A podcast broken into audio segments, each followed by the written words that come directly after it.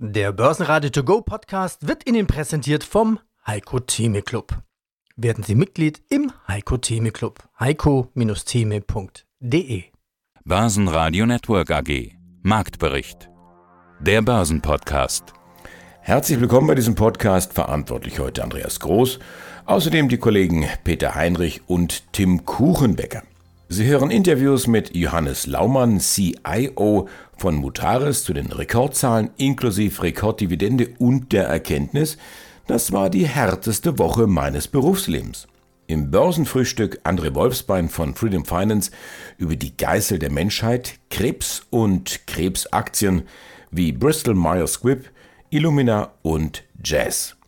Markus Fischer, Bereichsverstand Luftfahrt bei der DLR zum Thema Nachhaltigkeit in der Luftfahrt und VÖIG-Präsident Heinz Bethner zum heutigen Weltfrontag. All diese Interviews hören Sie gleich in Auszügen, komplett dann auf unserer Seite börsenradio.de oder noch einfacher in der kostenfreien Börsenradio-App, also das Börsenradio für Ihre Hosentasche. Zum Markt. Auch ein Plus von nur 12 Punkten ist ein Plus, wenn auch ein kleines. 15.895 Punkte lautete der DAX-Schlussstand am Mittwochabend. Beim MDAX sahen wir dann rote Vorzeichen. Bemerkenswert, der Markt ging fast auf Tageshoch aus dem Handel, was allgemein als gutes Zeichen gilt für weiter steigende Kurse. Anleger warten auf die Zahlen von Tesla und IBM sowie auf Signale der US-Notenbank Fed und so lange verharrt man lieber, wenn auch auf hohem Niveau.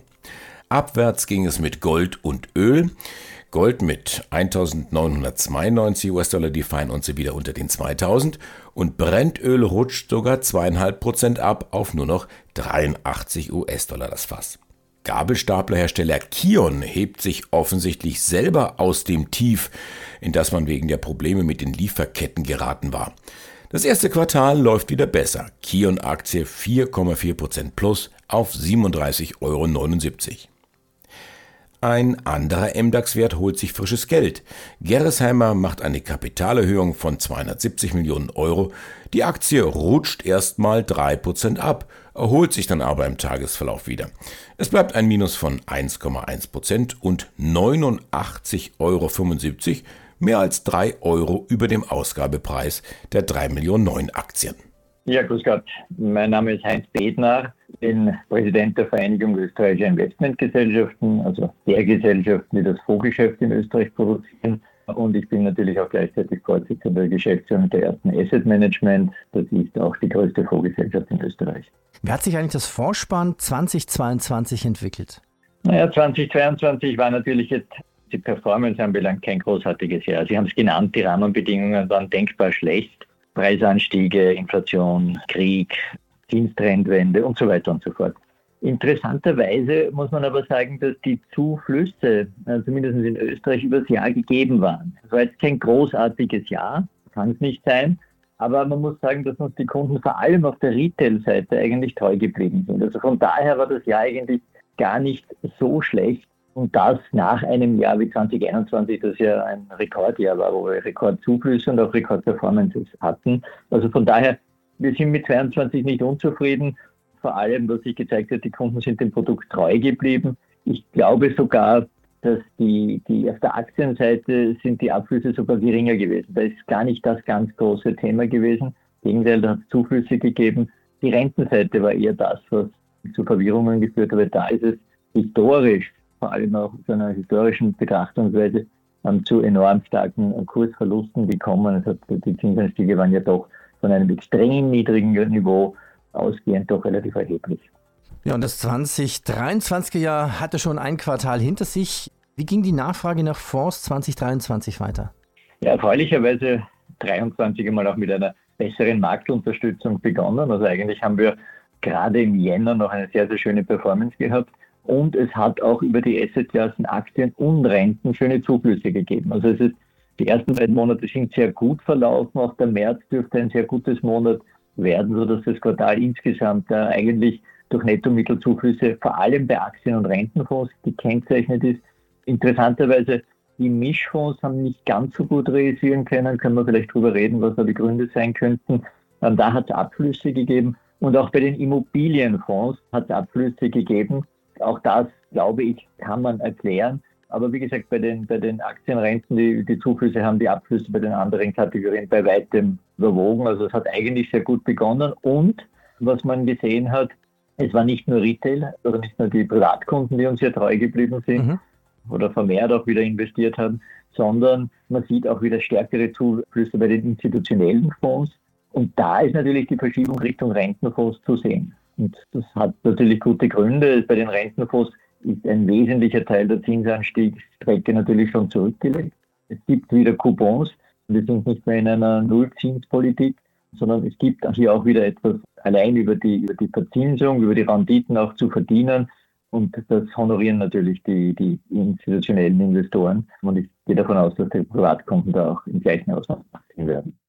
Das Börsenfrühstück mit Freedom Finance. Hallo und guten Tag, André Wolfsbein, traditionell im Studio von Börsenradio zu Börsenfrühstück. Ich freue mich wie immer hier zu sein und Gegenstand unseres heutigen Gesprächs ist das wehleidiges Thema Onkologie und Krebs.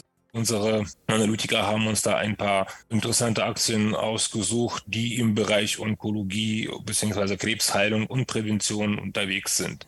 Hallo Andi. Dankeschön, André. Ja, das Thema Krebs, das ist eine Krankheit, die auch genannt wird, die Geißel der Menschheit. Also wenn, wenn Körperzellen außer Kontrolle geraten, wenn sie wie wild wachsen und wuchern, eine halbe Million Menschen erkrankt allein in Deutschland jedes Jahr neu an Krebs und ja, in der Regel gehen die dann alle diesen Leidensweg durch Chemotherapie, Bestrahlung, Operation und leider schaffen es viele nicht, diesen Weg dann zu Ende zu gehen. Eine Viertelmillion Menschen stirbt in Deutschland jedes Jahr an dieser Krankheit. Und jeder von uns kennt mindestens einen Menschen mit diesem Schicksal in der Familie, im Freundeskreis oder eben wie bei uns jetzt ganz aktuell im Kollegenkreis an dieser Stelle wünschen wir Sebastian viel, viel Kraft bei diesem, diesem Weg, den du jetzt gehst. Ja, bei dieser Tortur, ja. Mhm. Dieser Podcast ist auch ein Stück weit für dich, Sebastian. Versuchen wir uns mal die Emotionen so ein bisschen rauszulassen. Wir kämpfen auch als, als Unbeteiligte mit den Tränen, kann man ganz ehrlich sagen. Versuchen wir aber trotzdem das Thema Börse, Finanzen irgendwo mit reinzunehmen und da eine Geschichte draus zu machen. André, ist denn deiner Meinung nach genug Geld vorhanden? Wird genug Geld investiert, damit man sich intensiv kümmert um diese Krankheit, um intensiv zu forschen? Aus meiner Sicht schon. Also es gibt tatsächlich äh, sowohl öffentliche Unternehmen, die an der Börse notiert sind. Es gibt aber auch unzählige private Fonds, die von Privatspenden leben und an der ganzen Sache forschen. Krebsprävention ist ja Sache der Forschung und es gibt auch äh, Firmen, die in verschiedene Richtungen forschen. Ja, es gibt Firmen, die sich mit Genetik auseinandersetzen, die versuchen dann auch äh, diesen Krebsgenom zu entschlüsseln. Es gibt Unternehmen, die sich mit Heilung von Krebs auseinandersetzen, sei es auf chemische Basis oder auch Bestrahlung. Und es gibt auch Unternehmen, die sich mit Stammzellenforschung auseinandersetzen. Also man forscht da tatsächlich in alle Richtungen, weil Krebs nun mal allgegenwärtig ist. Und es ist auch, also wenn wir das ohne makaber zu werden, ja, aber wenn wir das auch also von der von der Business-Perspektive betrachten, das ist auch ein enormer Markt, mhm. ja. Also allein im letzten Jahr wurden äh, in diesem Sektor rund 50 Milliarden Dollar umgesetzt. In diesem Jahr werden das höchstwahrscheinlich so um die 54, 55 Milliarden. Der Markt wird boomen, ja, so, so leid es mir auch tut. Bis 2027, sagt man, wird der Markt um die 85 Milliarden. Auch dieses Interview ungekürzt und in voller Länge bei börsenradio.de oder in der Börsenradio-App. Das Vorstandsinterview. Jahreszahlen. Johannes Laumann, CIO der Mutares. Ich freue mich auf das Gespräch. Wir haben gestern die Zahlen veröffentlicht im Earnings Call. Es ist einiges passiert bisher in dem Jahr. Fangen wir doch mit den Zahlen an. Andi Groß vom Börsenradio hier. Zahlen 2022, Rekordzahlen. Gewinn steigt von 50,7 Millionen auf 72,9 Millionen Euro. Umsatzseitig auch ein kräftiger Sprung von 2,5 Milliarden auf 3,7 Milliarden. Herr Laumann, wie setzen sich diese Zahlen denn zusammen? Also im Wesentlichen, wenn man jetzt mal beim Umsatz beginnt, ist es das Resultat unserer Transaktionsaktivitäten aus 2022, wo wir 13 Firmen gekauft haben und sechs verkauft. Wir sind aktuell ungefähr bei etwas über zwei Milliarden in dem Bereich Automotive. Wir sind bei über einer Milliarde in dem Bereich Anlagenbau und wir sind auch dann ungefähr der Rest, wenn man es annualisiert betrachtet, nochmal ungefähr zwei Milliarden äh, im Bereich Goods and Service, sodass wir auf annualisierter Basis über die fünf Milliarden sind. Reported letztes Jahr waren es eben die 3,7, weil natürlich die 13 Transaktionen im Umsatz nur anteilig fließen, äh, was das anbetrifft. Aber wenn man schon mal den ersten Ausblick auf dieses Jahr wagt, sollten wir ungefähr bei 5 Milliarden Umsatz auch dann für 2023 rauskommen. Ich merke schon, also da ist Druck auf dem Kessel, Umsatz hat man angesprochen, jetzt auf der, auf der Gewinnseite, dieser Sprung von über 20 Millionen, von 50,7 ja. auf 72,9, also das hat es ja in der Form auch noch nicht gegeben. Das ist richtig. Und der Gewinn speist sich im Wesentlichen aus drei Steigerungen. Wir haben die drei Einkommensströme. Einmal die Beratungskosten, die wir, oder die Management-Fees, die wir nach unten quasi belasten und von den Portfoliogesellschaften bekommen. Das hat ein lineares Verhältnis. Wenn Sie mehr Portfoliogesellschaften haben, größere Portfoliogesellschaften haben, sprich mehr Umsatz machen, können Sie mehr Berater reinschicken, können Sie mehr Beratungsmanagement-Fees kassieren und ähm, das steigt. Wir planen für dieses Jahr mit einem Umsatz da, was die Management-Fee angeht, von über 100 Millionen Euro. Der zweite Einkommensstream sind die Dividenden aus Portfolios. Wir haben gerade im Bereich Anlagenbau und im Bereich Goods and Service im Jahr 2022 signifikante Erfolge in den Portfolios gehabt, die sich dann wiederum auch in den Portfolio-Dividenden niederschlagen. Und der dritte Teil sind die Exit-Erlöse. Da haben wir 2022 mit dem Verkauf der Nordec, Stahlbauer in, in, Finnland. Das war der wesentliche Exit, der zwar dann über eine Beteiligungsfirma als Dividende geschlossen ist, aber im Grunde genommen war es ein Exit-Proceed. Die drei Komponenten zusammen tragen dann zu dem Rekordergebnis von 72 Millionen bei. Davon soll der Anleger auch was abbekommen. Es gibt eine Dividende und da muss man ein bisschen genauer hingucken. Also eine Basisdividende 1 Euro und möglicherweise noch ein Euro obendrauf. Das wären dann zwei Euro. Aber so ganz genau weiß man das noch nicht. Ist das bei Ihnen normal oder ist das ungewöhnlich, dass es jetzt nach den Zahlen noch keinen konkreten Vorschlag gibt, dass Sie sich das noch offen halten, was da bis zur HV noch passiert? Also es ist normal, dass wir immer eine Basisdividende haben und eine sogenannte Performance-Dividende. Die Basisdividende setzt sich tatsächlich aus den Erlösen zusammen, die wir aus Management-Fees und Dividenden bekommen. Und die ist ein Euro. Und diese Basisdividende wird es auch geben. Und dann gibt es eine sogenannte Performance-Dividende, die ist abhängig von signifikanten Exit-Erlösen. Und wir wollten uns einfach dieses Jahr die Möglichkeit offen halten, bei einem weiteren signifikanten Exit-Erlös bis zur Hauptversammlung diese Dividende dann auch so weitgehend anzupassen, dass sie äh, gegebenenfalls dann auch deutlich über dem Vorjahr liegt, nämlich mit 2 Euro wären das dann eine Steigerung von über 30 Prozent. Und auch dieses Interview ungekürzt und in voller Länge bei börsenradio.de oder in der Börsenradio-App. Wie blicken Sie auf die Aero in Friedrichshafen in diesem Jahr? Mit großer Erwartung. Hier ist natürlich vielfach das Thema äh, Elektrifizierung, Hybrid-Elektrifizierung der General Aviation und äh, viele spannende neue Projekte, viele, viele Ideen, die man hier sieht. Das Zentrum beschäftigt sich ja auch mit der Forschung um das Thema Nachhaltigkeit. Wo stehen wir denn da gerade? Alle Welt denkt natürlich jetzt in nachhaltigen Energien, ob das jetzt äh, nachhaltige Brennstoffe sind, sogenannte SAF, ob das äh, Verwendung von Wasserstoff ist, ob das Verwendung von Strom ist. Wir müssen jetzt äh, genau schauen, für welche Größenordnung vom Flugzeug, für welche Mission, welche Antriebsart, welche nachhaltigen Energieträger Sinn machen. Und da gilt es jetzt, unsere ganze Kraft drauf zu widmen und äh, dann werden wir sehen in naher Zukunft, dass wir viele neue Antriebskonzepte haben, die dann auch äh, nachhaltige äh, Brennstoffe verwenden. Wie realistisch ist es, dass man bis 2035 mit Wasserstoff fliegt? In der Luftfahrtgemeinschaft, also nicht nur das DLR als forschende Einheit, sondern auch die Luftfahrtindustrie und Luftfahrtwirtschaft und auch die Akademie arbeiten ganz klar an dem Ziel, so schnell wie möglich auch Wasserstoff, zunächst mal kleinere Flugzeuge bis hin zu Regionalflugzeugen in die Anwendung zu bringen. Und und Airbus ist ja sogar noch einen Schritt weiter gegangen und hat dann ja auch gesagt, also bis 2035 stellen sie sich ein wasserstoffgetriebenes Flugzeug so in etwa in einer Regionalflugzeuggröße vor. Also insofern ist ganz klar, wir haben ein Ziel vor Augen und es gilt jetzt, äh, ja, die Technologien zu entwickeln und umzusetzen.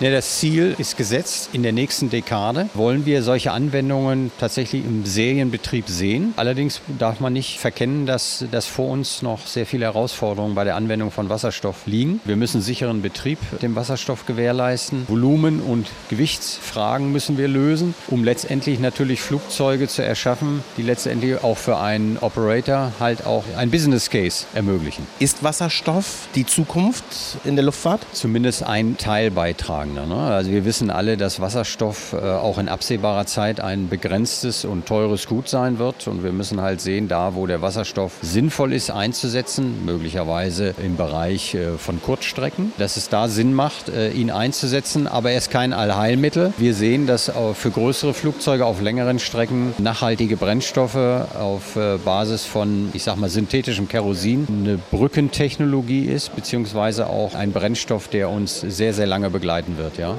für die größeren Flugzeuge.